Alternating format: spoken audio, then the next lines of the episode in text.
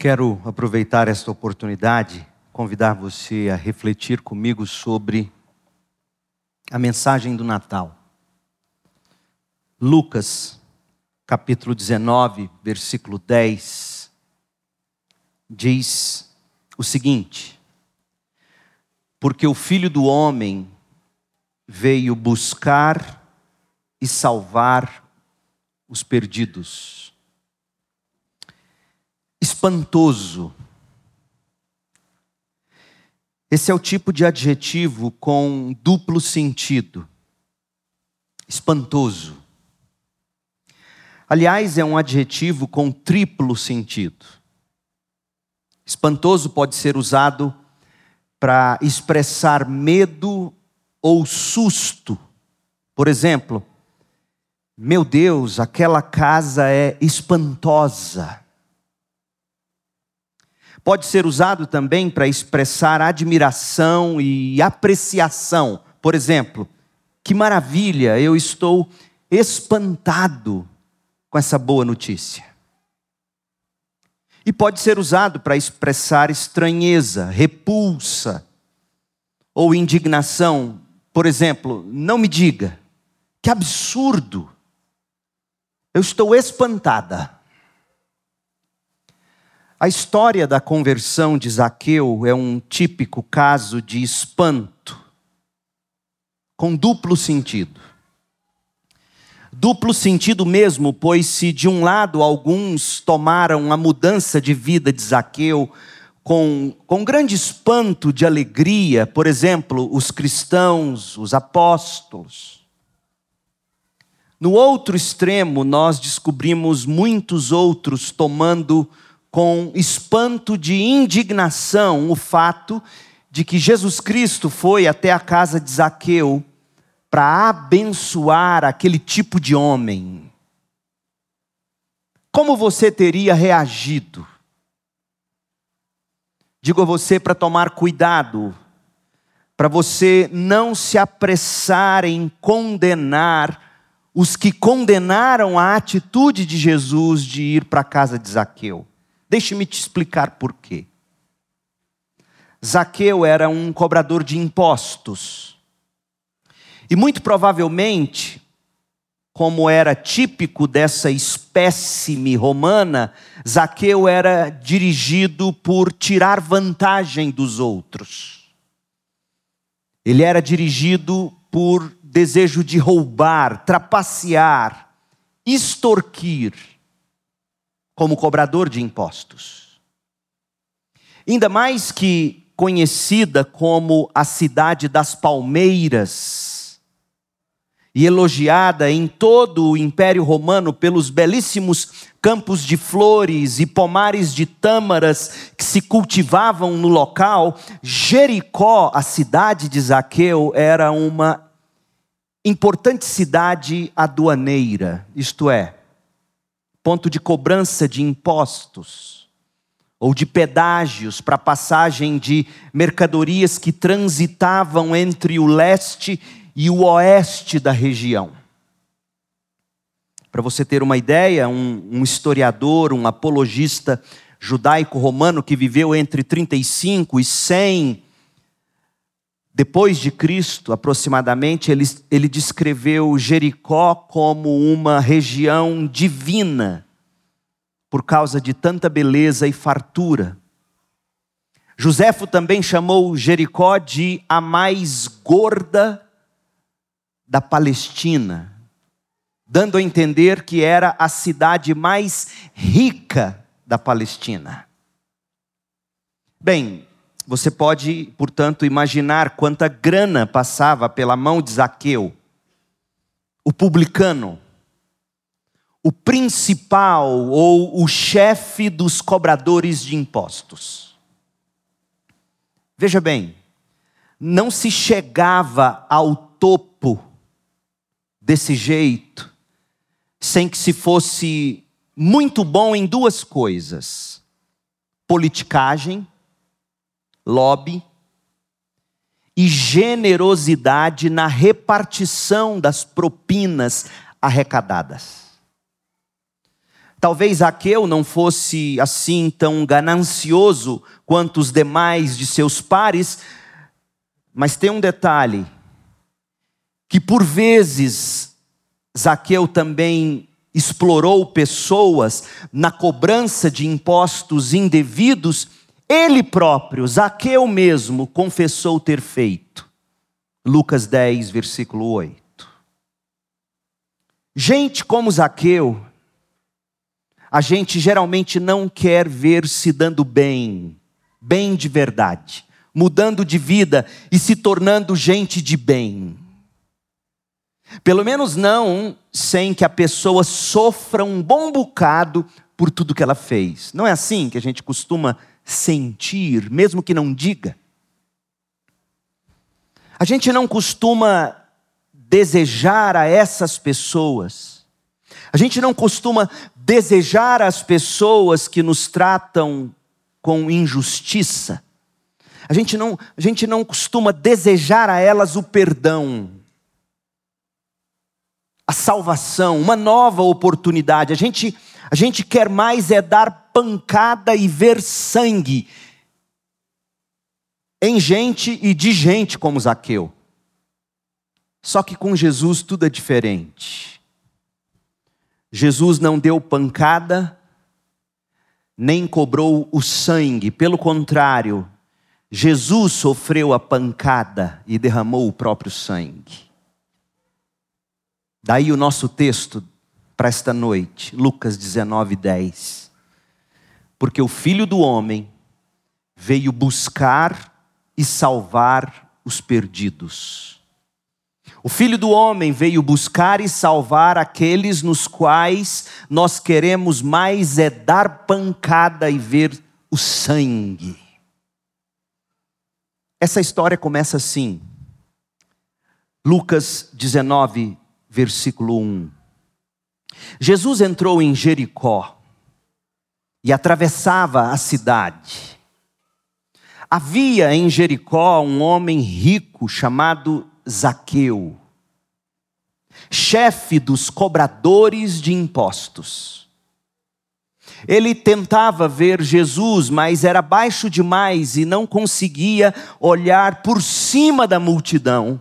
Por isso, Zaqueu correu adiante e subiu numa figueira brava no caminho por onde Jesus passaria.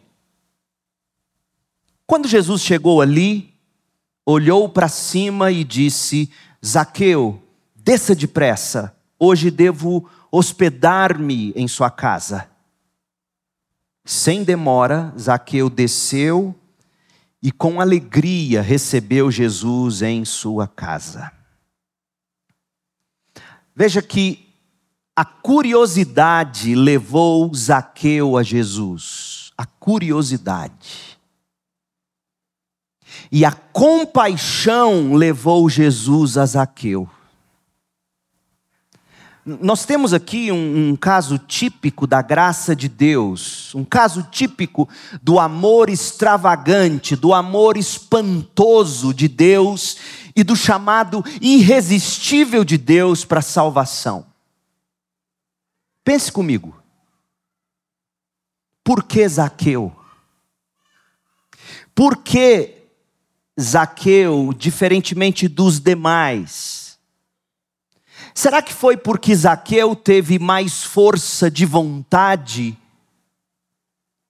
para ir a Jesus? Será que foi porque Zaqueu se esforçou e subiu numa árvore para ver Jesus? Ora, gente, você acredita mesmo que somente Zaqueu tinha feito aquele esforço, entre aspas, para chegar perto de Jesus, a ponto de conseguir vê-lo? De jeito nenhum. Havia ali, o texto diz, uma enorme multidão, gente por toda parte, inclusive gente nas copas de todas as árvores possíveis ao redor. Uma multidão de gente. O lugar estava, como diz o verso 3, pingando de gente, como dizia minha avó. Gente curiosa como Zaqueu, muita gente curiosa, essa é que é a verdade. Mas veja, foi apenas Zaqueu que Jesus viu e chamou.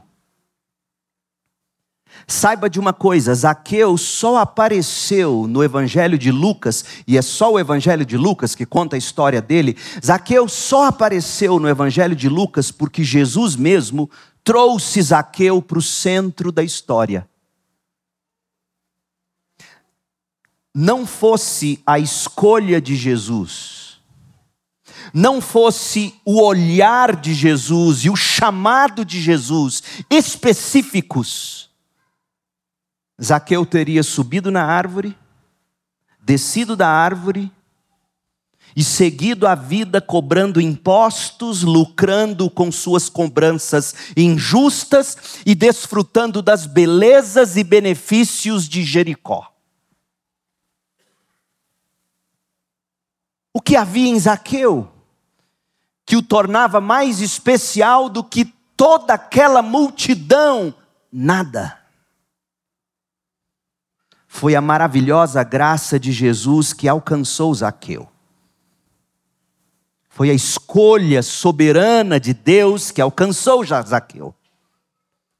Foi o chamado eficaz de Jesus que o atraiu para a salvação. De outro modo, a glória teria que ser dada não ao Salvador, mas aquele pecador chamado Zaqueu, com tanta força de vontade, força de vontade sobre-humana, destacada da maioria dos demais.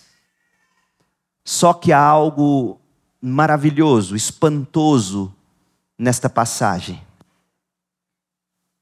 E o que há de maravilhoso e espantoso nesta passagem não é a atitude de Zaqueu.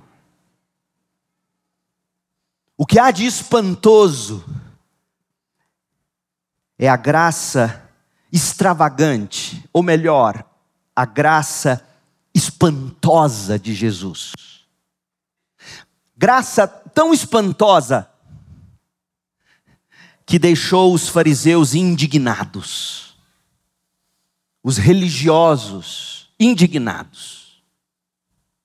De fato, a graça espantosa de Jesus, maravilhosa de Jesus, deixou aqueles fariseus espantados com repulsa, com indignação. Olha o que diz o verso 7.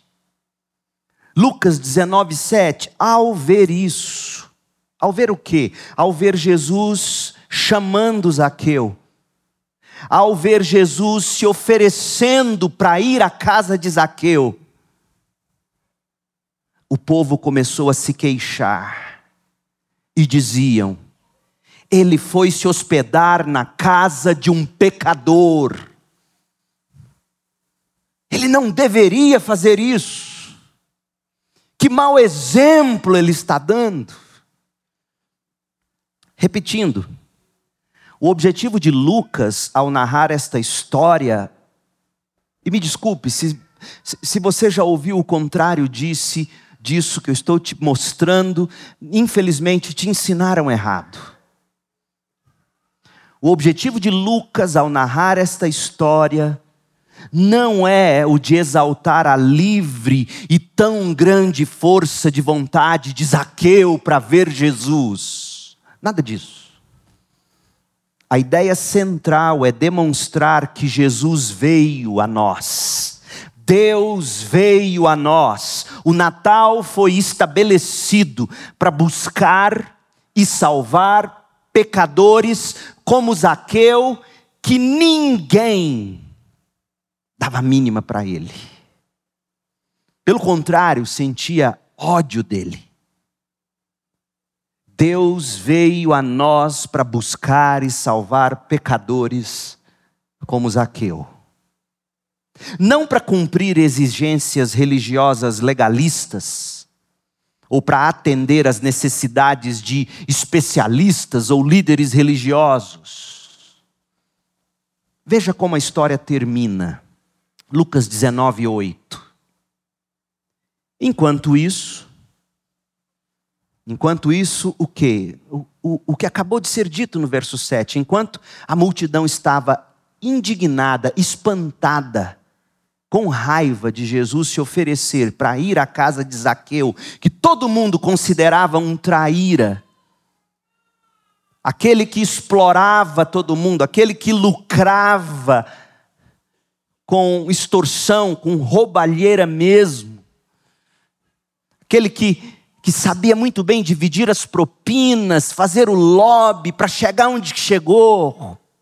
Enquanto todo mundo estava com raiva desse homem e de Jesus por se oferecer a ir à casa dele, Zaqueu se levantou e disse: Senhor, Jesus já estava com ele, na casa dele, enquanto a fofoca corria a cidade. Sabe aquele Zaqueu? Sabe aquele desgraçado? Sabe aquele, aquele que que explora todo mundo, aquele corrupto, aquele ladrão. Pois bem, o tal de Jesus está lá na casa dele. Que exemplo esse homem está dando. Enquanto isso, Zaqueu se levantou e disse: Senhor, darei metade das minhas riquezas aos pobres. Tão arrependido ele estava tão arrependido, tão mudado, tão transformado pela graça de Deus ele estava, que ele não amava mais dinheiro. Eu vou pegar metade e vou dar aos pobres. O dinheiro não era mais o senhor dele. O dinheiro não era mais o Deus dele. Porque a graça de Jesus o alcançara e o transformara. E agora ele estava tão livre do amor ao dinheiro que ele disse: Eu consigo viver muito bem com metade. Mas melhor do que isso, ele vai além. E se eu explorei alguém na cobrança de impostos, é óbvio que ele tinha feito isso. E se eu explorei alguém na cobrança de impostos, eu devolverei quatro vezes mais. Mandem vir a mim e apresentarem os recibos. Eu vou restituir quatro vezes mais. A graça de Jesus alcançou Zaqueu, a graça de Jesus salvou Zaqueu do pecado e dos seus ídolos Jesus respondeu, verso 9: Hoje chegou salvação a esta casa, pois este homem também é filho de Abraão. A fé deste homem, a mudança de vida deste homem demonstram ele é uma ovelha de meu pai e eu vim buscá-lo. E aí o texto termina com o que eu li no início. Porque o filho do homem veio buscar e salvar os perdidos. Jesus veio buscar e salvar os filhos de Abraão, as ovelhas de Deus. Espantoso. Espantoso, portanto, não é que Deus veio a nós, ouça bem isto, porque existe pessoas que, que têm vergonha de se aproximar de Deus. Tamanho, tamanho pecado elas cometeram. Elas têm vergonha de Deus, elas têm vergonha de orar a Deus, de pedir a Deus. Já ouvi pessoas aparentemente bem intencionadas dizerem: quando eu conseguir melhorar minha vida, eu vou para a sua igreja. Jesus não veio para quem precisa primeiro melhorar a vida. Ele veio para aqueles que estão com a vida desgraçada no pecado.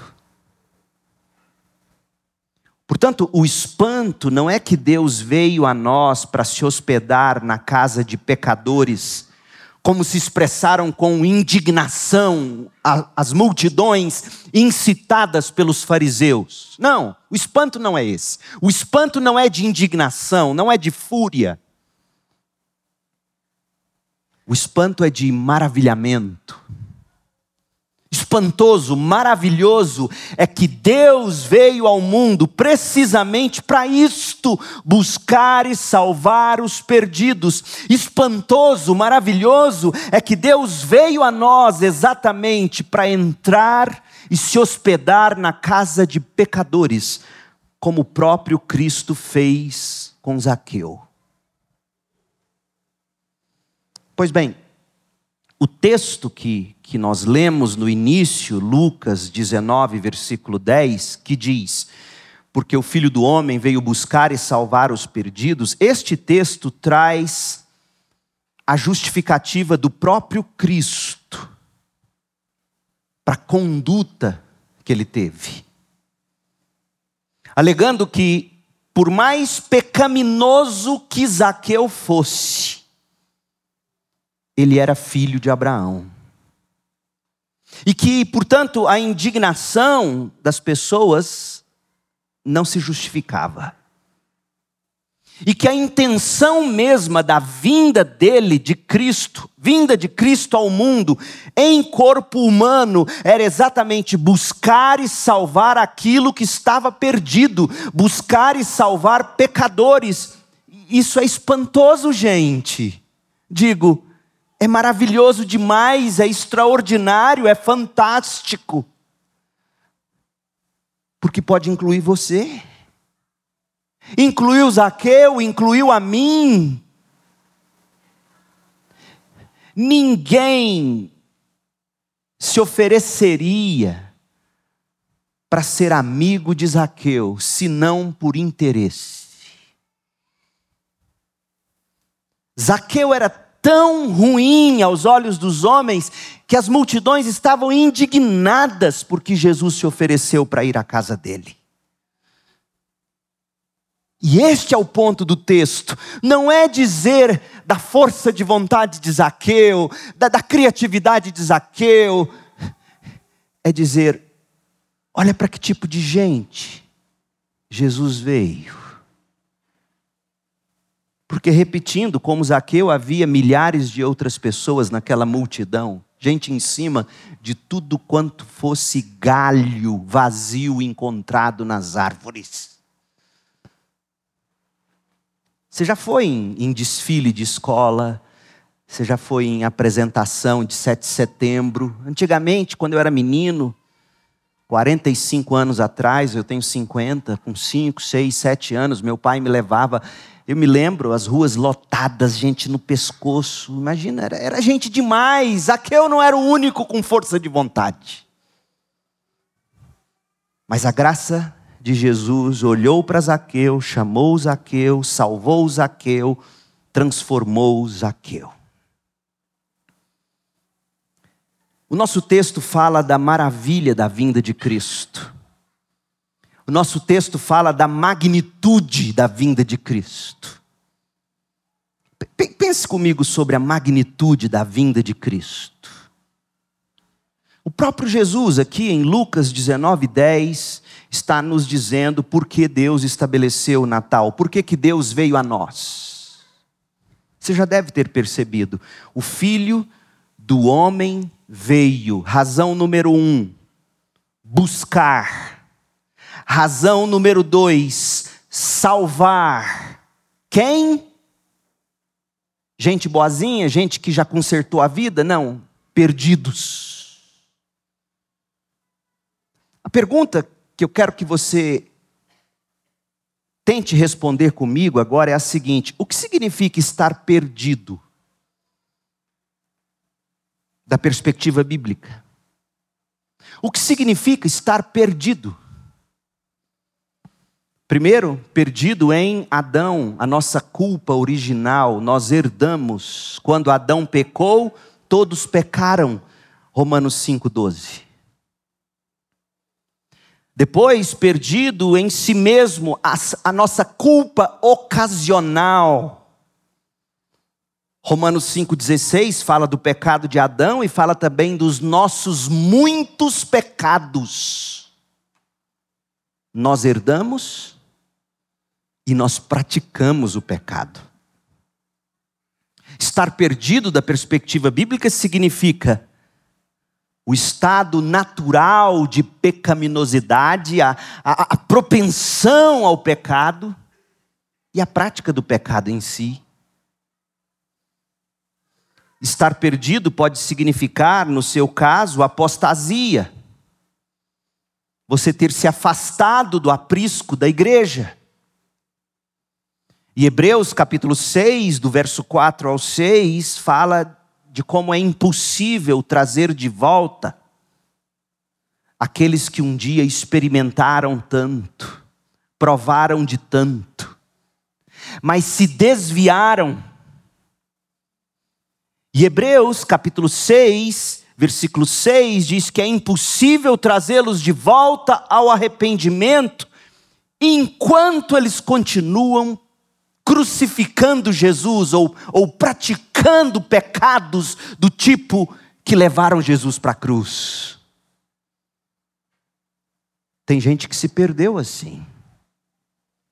Gente que experimentou dádivas celestiais, gente que se tornou participante do Espírito, gente que provou da bondade da palavra de Deus e dos poderes do mundo por vir, mas depois se desviaram, abandonaram a congregação, a igreja, a comunhão dos santos.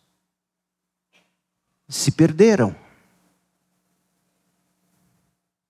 Perdidos em depravação perdidos em vícios, perversões sexuais. 1 Coríntios 6, de 9 a 11, diz que não herdarão o reino dos céus quem praticam essas coisas: imoralidade sexual, adoração a ídolos, adúlteros, ladrões, avarentos, bêbados, gente que insulta os outros, que exploram os outros a Bíblia diz que esses estão perdidos em seus pecados, perdido por abandono. Como o salmista vai dizer no Salmo 27, versículo 10: Mesmo que meu pai e minha mãe me abandonem, o Senhor me acolherá. Tem gente que pai e mãe abandonou de graça. Tem gente que pai, mãe a própria sociedade abandonou porque não aguenta mais. Isso é estar perdido. Estar perdido sem condição, sem direção, à deriva, afundando. É o que diz Efésios 2:12. Naquele tempo vocês viviam afastados de Cristo, não tinham os privilégios do povo de Deus, viviam no mundo sem Deus, sem esperança. Isso é estar perdido. Sabe o que é pior? Perdido na condenação. Porque olha o que Jesus disse, gente, em João 3,18. Quem não crê em Cristo já está condenado.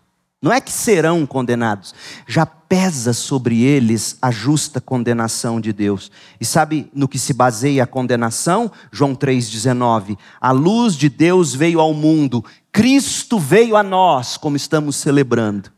Mas as pessoas amaram mais a escuridão que a luz, porque seus atos eram maus. Minha oração é que não seja o seu caso esta noite. Que você não esteja perdido sob a condenação de Deus. Perdido sem direção, a deriva, perdido porque todos já te abandonaram, porque não aguentam mais seus pecados, seus enjoos, sua língua, sua ira, suas fofocas, perdido em depravação, em perversão, em apostasia, abandonou a fé, abandonou a igreja, perdido nos seus muitos pecados, porque lá no fundo, a culpa de Adão que habita em você te inclina para cada vez mais perdição. Mas se for esse o seu caso, Jesus veio para buscar e salvar você. É o que diz a Bíblia. Então, essa é a magnitude da vinda de Cristo. Por causa de tudo isso, foi necessário a vinda do Salvador. E como se não bastasse a magnitude da vinda de Cristo vir para pecadores, o texto, Lucas 19, 10, fala da maravilha. A maravilha de Deus ter vindo a nós. Ele veio buscar e salvar perdidos. Buscar, como assim? Ora, buscar quem não estava buscando. Buscar quem não estava buscando de coração. Salvar, salvar de quê? Salvar do estado de perdição, da condenação eterna. A Bíblia diz que quando Deus olha do céu, ele vê que não há um justo sequer que o busque. E quando busca, busca pervertidamente, de forma errada. Por isso que Romanos 5, verso 8 diz que Deus provou o seu grande amor ao enviar Cristo. Cristo veio a nós para morrer por nós quando ainda éramos pecadores, quando nós não o buscávamos. Quando ainda éramos inimigos de Deus, Romanos 5:10. Se você é inimigo de alguém, você não vai até o seu inimigo. E se for, é para apunhalá-lo. Mas a Bíblia diz que Jesus veio buscar quem não o estava buscando. E ele veio salvar, salvar da ira de Deus. Romanos 5, 9 salvar da ira de Deus e nos reconciliar com Deus. Romanos 5:11. Pastor, quem, quem me garante de que tudo isso funciona? Deixa eu te mostrar como. Primeiro, Lucas 19:10, Jesus chama a si mesmo de filho do homem. O filho do homem veio a nós para buscar e salvar o que se havia perdido. Filho do homem é a expressão que Jesus usa com relação a si mesmo, é um título messiânico. Combina na mesma pessoa traços humano e divino. Jesus o Cristo. Por exemplo, Daniel capítulo 7, verso 13, o profeta diz assim: Depois, em minha visão, naquela noite, eu vi alguém semelhante a um filho de homem, aparentemente humano, vindo com as nuvens do céu, aparentemente humano, mas vindo de Deus, homem Deus. Ele se aproximou do ancião de dias, ou seja, é, é, homem com aparência de Deus, é Deus com aparência de homem. Esse é o título que Jesus usa com relação a si mesmo. E sabe para que que o Filho do Homem veio a nós? Outro profeta que mais usa essa expressão, Filho do Homem, é Ezequiel, além de Daniel. E em Ezequiel 34, 11, diz assim: Pois assim diz o Senhor soberano, eu mesmo procurarei minhas ovelhas e as encontrarei. Zaqueu era uma delas. Portanto, nunca mais coloque a ênfase na força de vontade de Zaqueu que trepou naquela árvore. A força de vontade foi de Deus ele veio a nós buscar suas ovelhas. Zaqueu era uma delas. Filho de Abraão. Eu mesmo procurarei minhas ovelhas e as encontrarei. Ele acha você. Não é você que acha ele. Ele acha você.